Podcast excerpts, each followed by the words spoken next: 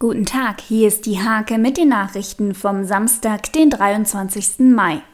Der Bau der neuen Spundwand an der Weser in Nienburg verzögert sich. Falsch gewalzte Spundwandschlösser, Hochwasser und das Coronavirus haben den ursprünglichen Zeitplan durcheinander gebracht. Eine neu gebaute Aussichtsplattform am Kanikelberg in Lese schafft ab sofort neue Blickwinkel. Das 74.000 Euro teure Projekt ermöglicht den Blick auf die weite Seenlandschaft, eine absolute Besonderheit in der Region.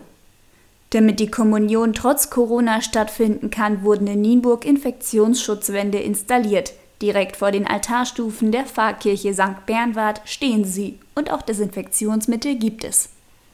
Elf Auszubildende vom ersten bis zum dritten Lehrjahr hat die Firma Brüggemann aus Liebenau.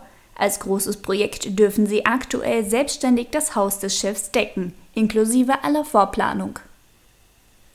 Ein Blick auf die Plätze. Im Sandbergstadion des SC Uchte befindet sich der schiefste Fußballplatz im Kreisgebiet. In Eistrup hingegen gibt es tierischen Besuch. Ein Storchenpaar nistet direkt am Platz.